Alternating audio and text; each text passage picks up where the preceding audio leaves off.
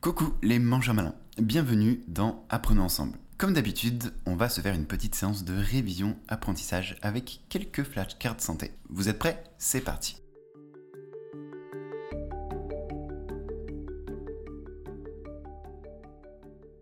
C'est quoi la glycation? Alors la glycation, euh, c'est une réaction qui se produit lorsque les groupes amines des protéines sont euh, confrontés au sucre, à des glucides. Après, je connais pas grand chose d'autre dessus. Juste que les protéines glyquées, je pense qu'elles sont mal reconnues par l'organisme. Je sais pas si elles sont inutiles à 100%. Je sais pas du tout.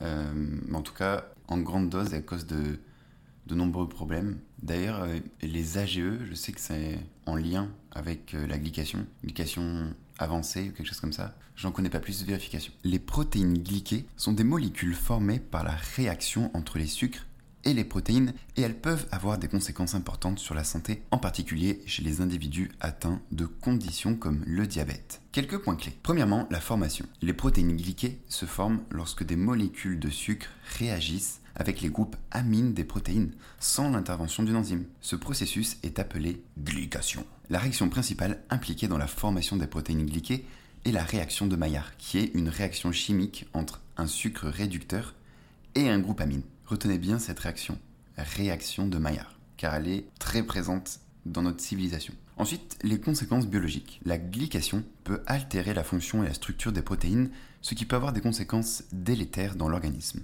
Les produits finaux de glycation avancée, AGE, sont associés à diverses complications de santé et notamment les maladies cardiovasculaires, les maladies rénales, le diabète et les troubles neurodégénératifs. Ensuite, niveau mesure et surveillance, l'hémoglobine glyquée est un exemple courant de protéine glyquée qui est souvent mesurée pour évaluer le contrôle glycémique à long terme chez les personnes atteintes de diabète. Le taux de protéine glyquée peut servir d'indicateur de la glycémie moyenne sur une période prolongée, généralement sur 2 à 3 mois. Par rapport au traitement et la prévention, la gestion efficace de la glycémie peut réduire la formation de protéines glyquées et par conséquent minimiser les risques associés. Certains traitements et interventions peuvent viser à bloquer la formation de protéines glyquées ou même à éliminer les AG déjà formés. Au niveau de la recherche, les recherches continuent d'étudier les mécanismes de la glycation et ses effets sur la santé, ainsi que les stratégies potentielles pour minimiser les dommages associés à ce processus. Quelle est la composition du lactose? Alors, euh, le lactose est constitué de galactose et de glucose. Vérification. Le lactose est composé de deux monosaccharides, le galactose et le glucose. On peut le voir comme un train avec deux wagons. Un wagon est le galactose et l'autre est le glucose. Ensemble, ils forment le train du lactose. Donc en bref, le lactose est donc un disaccharide, un sucre formé par la liaison de ces deux simples sucres. Que sont les glucides? Alors les glucides, souvent appelés sucres, font partie en fait des euh, macronutriments principaux dans l'organisme humain donc comme euh, ses cousines les protéines et les lipides. Elles jouent un rôle crucial et il existe trois formes principales de sucres différents. Donc on a les monosaccharides, euh, les disaccharides et les polysaccharides. Euh, donc les monosaccharides, c'est comme ceux qu'on a cités dans la flashcard précédente, comme les oses, où c'est la forme la plus simple. Après on a on a des différents comme le galactose et le glucose qui ensemble forment le lactose. Les disaccharides, comme son nom euh, un petit peu, disaccharides. Donc c'est qu'il y a deux euh, monosaccharides dans un glucide, comme on l'avait cité dans la flashcard juste avant aussi. Et ensuite les polysaccharides, ben, c'est plusieurs euh, chaînes complexes de différents nombres. Ça peut être, alors j'ai plus en tête, mais je crois des, des pentoses ou des exoses, quand il y en a plus 5 ou 6. mais je connais pas trop trop le sujet. On va vérifier ça ensemble tout de suite. Vérification. Les glucides, également appelés hydrates de carbone ou sucre, sont des molécules organiques qui sont une source importante d'énergie pour le corps. Ils sont l'un des trois macronutriments principaux, les deux autres étant les protéines et les lipides. Les glucides sont composés d'atomes de carbone, d'hydrogène et d'oxygène. Ils peuvent être classés en plusieurs types, notamment les monosaccharides, les disaccharides et les polysaccharides. Pour les monosaccharides, ce sont les glucides les plus simples, qui ne peuvent pas être décomposés en glucides plus petits.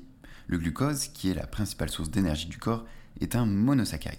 D'autres exemples incluent le fructose, le sucre des fruits, et le galactose. Au niveau des disaccharides, ce sont des glucides composés de deux monosaccharides. Le sucre de table ou saccharose est un disaccharide composé de glucose et de fructose. Et le lactose, comme on l'a vu dans la flashcard précédente, qui est le sucre du lait, est un autre exemple de disaccharide, combiné avec le galactose et le glucose. Puis pour finir avec les polysaccharides, eux, ce sont des glucides complexes composés de nombreuses unités de monosaccharides. On a comme exemple l'amidon, la forme sous laquelle les plantes stockent le glucose, et la cellulose, un composant structurel des parois cellulaires des plantes. Et ça, on en parlera très souvent. Les glucides peuvent également être classés comme glucides simples, monosaccharides et disaccharides, et aussi glucides complexes, polysaccharides. Les plus simples sont rapidement décomposés et absorbés par le corps, ce qui peut entraîner malheureusement une augmentation rapide de la glycémie. Les glucides complexes, en revanche, sont décomposés et absorbés plus lentement, ce qui entraîne une augmentation plus progressive de la glycémie parfois appelé aussi glucides lents. Il est important de noter que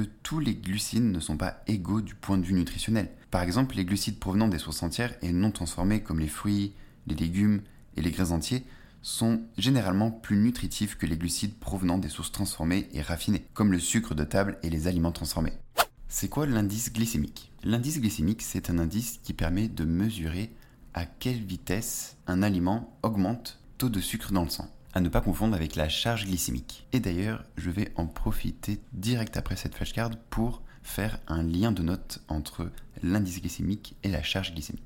Vérification. L'indice glycémique, c'est une mesure de la vitesse à laquelle un aliment augmente le sucre dans le sang. Imaginons une course de voiture. Certains aliments sont comme des voitures rapides, donc à haut indice glycémique, comme les dates par exemple, qui accélèrent rapidement le sucre dans le sang. D'autres sont comme des voitures lentes, à bas indice glycémique, comme les légumineuses, augmentant le sucre plus graduellement. L'étymologie vient du grec glikis pour doux et eima pour sang. Donc littéralement, c'est en rapport avec la douceur dans le sang. Pour détailler un peu plus précisément, l'indice glycémique classe les aliments sur une échelle de 0 à 100, basée sur leurs effets sur le taux de glucose sanguin. Les aliments à hauts indices glycémiques sont rapidement digérés et absorbés, causant une montée rapide de la glycémie. Les aliments à faible indice sont absorbés plus lentement, ayant un impact moindre et plus graduel sur la glycémie. Donc pour conclure, L'indice glycémique est comme un indicateur de vitesse pour la façon dont les aliments affectent notre sucre sanguin. Connaître cet indice aide à gérer l'énergie et la santé,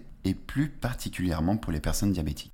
C'est quoi un effet contrabiotique? Alors, je connais pas trop la flashcard, mais on va tester. Donc, euh, un effet contrabiotique, c'est un effet qui, à la fois, a un effet d'antibiotique, mais sans entraver l'organisme sans que ce soit délétère, sans que c'est trop d'impact négatif, voire même en ayant des effets positifs sur euh, le microbiote. Je sais pas si l'ail ça fait ça, mais de logique comme ça, je pense que ça l'est, vu qu'elle a un petit effet antibiotique et à la fois avec ses fibres et tout ça, elle favorise euh, le microbiote. Donc là de tête, je pense que à vérifier, vérification. En quelques mots, l'effet contrabiotique, c'est quand une substance non seulement combat les bactéries, mais favorise aussi la croissance de bonnes bactéries. Pour l'expliquer de façon amusante, imaginons un super-héros dans son jardin.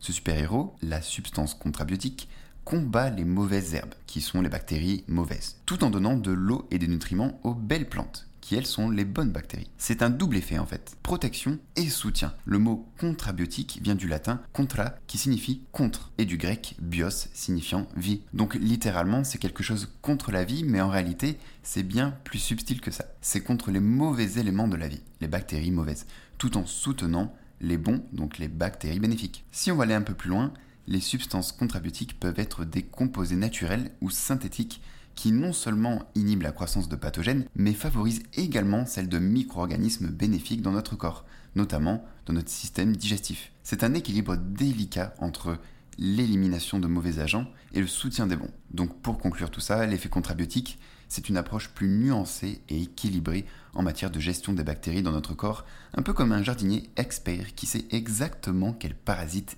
éliminer et quelles plantes nourrir. Terminé pour aujourd'hui. Si vous êtes resté jusqu'à la fin, félicitations. Restez motivés et je vous dis à demain pour une prochaine révision. Ciao ciao